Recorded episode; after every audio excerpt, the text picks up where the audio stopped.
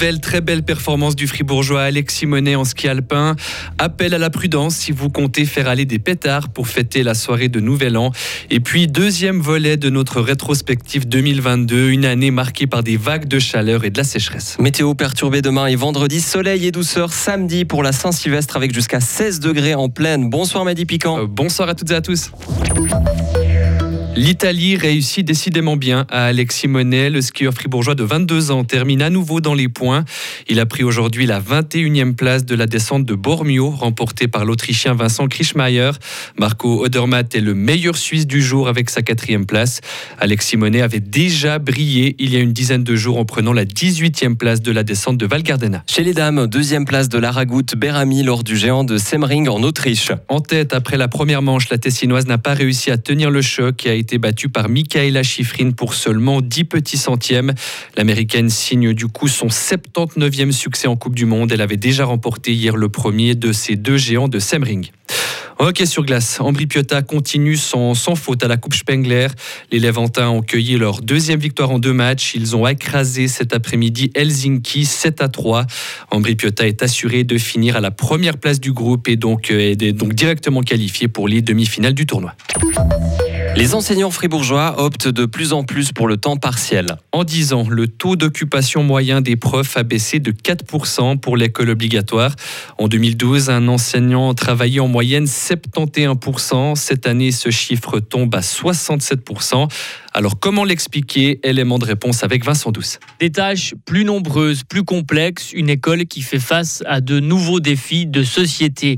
Voilà les principales raisons qui pousseraient les enseignants à baisser leur temps de travail. Le Conseil d'État fribourgeois, dans une réponse à une question de deux élus du Grand Conseil, évoque un certain épuisement des enseignants de l'école obligatoire face à ces évolutions. Mais en dix ans, des structures ont aussi changé. La création, par exemple, des directions d'écoles primaires et la deuxième année d'école enfantine pousse aussi au temps partiel. Le gouvernement évoque également la difficulté paradoxale pour les jeunes de trouver un poste à temps plein. Ils doivent donc souvent cumuler deux ou trois temps partiels répartis entre plusieurs écoles. Et on rappelle que les autorités fribourgeoises vont lancer une enquête auprès des enseignants toute l'année prochaine. Ils devront répondre à une série de questions sur leurs horaires, leurs activités ou encore leurs charges de travail. Près de 4000 postes sont actuellement vacants dans le canton de Fribourg. Le chiffre avancé aujourd'hui par l'agence de placement X28. En Suisse, en cette fin d'année, ce sont 250 000 postes de travail au total qui cherchent preneurs. Les offres d'emploi sont particulièrement nombreuses pour le personnel soignant et les monteurs électriciens. Entrée dans la nouvelle année avec des feux d'artifice. C'est pour certains une tradition lors de la soirée du 31 décembre. Mais en Suisse, des villes les interdisent, comme Berne, où il n'est plus possible d'allumer des feux d'artifice dans le centre historique de la ville depuis l'année dernière. Dans le canton de Fribourg, rien de tout ça, mais la police lance un appel à la prudence car les accidents sont plus fréquents que durant le reste de l'année. Bertrand Ruffieux, porte-parole pour la police cantonale. On recommande de se méfier ou de renoncer à acheter ces feux d'artifice sur Internet et plutôt s'orienter vers des, magasins, les magasins qui sont certifiés dans le canton. Euh, cette année, nous en avons huit de ces magasins, les années précédentes 15, ce qui tenterait à établir qu'on en fait moins usage. Et pensez aussi à bien mettre les enfants en sécurité quand vous allumez vos feux d'artifice. L'actuelle vague de Covid qui frappe la Chine ne fait pas peur en Suisse. L'Office fédéral de la santé publique nous a dit aujourd'hui qu'il n'était pas prévu pour l'instant d'introduire des mesures sanitaires aux frontières, contrairement à ce qui a été décidé en Italie cet après-midi par exemple. Dès le 8 janvier, les Chinois n'auront plus besoin de faire une quarantaine lorsqu'ils rentrent au pays. Une nouvelle qui a déclenché une ruée vers les vols internationaux. Émotion en Éthiopie où le premier vol commercial entre la capitale Addis Abeba et la région du Tigré a eu lieu aujourd'hui après 18 mois d'interruption.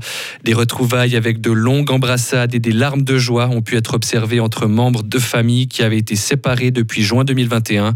Cette toute première liaison arrive près de deux mois après la conclusion d'un accord mettant fin à deux ans de guerre dans le nord de l'Éthiopie. Enfin, deuxième épisode de notre rétrospective 2022. Et cette semaine, nous vous rappelons les éléments marquants de ces 12 derniers mois. Et cet été, il a fait chaud, très chaud. Rappelez-vous les alertes canicules qui se sont succédées entre juillet et août. Et cette sécheresse a surtout compliqué la tâche de nos agriculteurs ici, Karine Baumgartner. Et oui, si cette chaleur a fait le bonheur des baigneurs et des fans de grillades, eh bien les paysans ont attrapé quelques cheveux blancs. Pas assez de fourrage pour le bétail, de l'herbe trop jaune. Ils ont dû acheter du foin à l'étranger installer des ventilateurs et des brumisateurs pour rafraîchir les vaches dans les étables, car les bêtes ont souffert du chaud, comme le raconte Cédric Fariza. Il est agriculteur à Epagny. Simplement, la vache est un animal qui supporte bien les températures, on va dire de 0 à 20, 25 degrés. Dès qu'elle est en dessous ou en dessus, eh ben, la quantité de lait est un petit peu inférieure, c'est clair. Conséquence, les vaches ont produit moins de lait, entre 10 et 20% et certains propriétaires ont même dû emmener une partie de leur troupeau à l'abattoir. Les conséquences vont se faire sentir maintenant, selon André Brodard, euh, président de la Fédération des sociétés fribourgeoises de laiterie. Début de l'année prochaine, ben, on manquera de vaches. Les vaches qui ont été vendues, ben, elles produiront plus de lait l'année prochaine. Et puis en début d'année, euh, où il y a en général beaucoup de lait, il faut qu'on s'attende à une diminution euh, conséquente euh, sur les premiers mois de l'année. La sécheresse a également touché les cultures, le blé, le seigle, l'épeautre. Une récolte en baisse de 30% dans notre canton. Mais il y a une plante qui a bien supporté cette météo très favorable, c'est la vigne. Stéphane Simonet est vigneron à Motier. La canicule a, eu pour effet de nous faciliter un peu la vie, en tout cas d'un point de vue euh, des traitements pour les maladies fongiques. Si on compare par rapport à 2021, donc l'année passée, où il y a eu énormément de pluie, euh, ça nous fait beaucoup de problèmes avec le mildiou, donc une, maladie, une maladie fongique de la vigne, et euh, on a beaucoup, beaucoup, beaucoup dû se battre. Tandis que cette année, ben, on n'a pas eu ces soucis, donc beaucoup plus facile pour le vigneron, beaucoup moins de traitements, que ce soit en bio ou non bio. Et beaucoup de soleil, ce qui a donné des grappes sucrées. Mais pour goûter ce millésime qu'on annonce excellent, il faudra attendre le printemps. Eh bien, on se réjouit. Merci beaucoup, Karine. Et demain, on reviendra sur une votation fédérale qui concerne toutes les personnes actives en Suisse, AVS 21. Retrouvez toute l'info sur frappe et frappe.ch.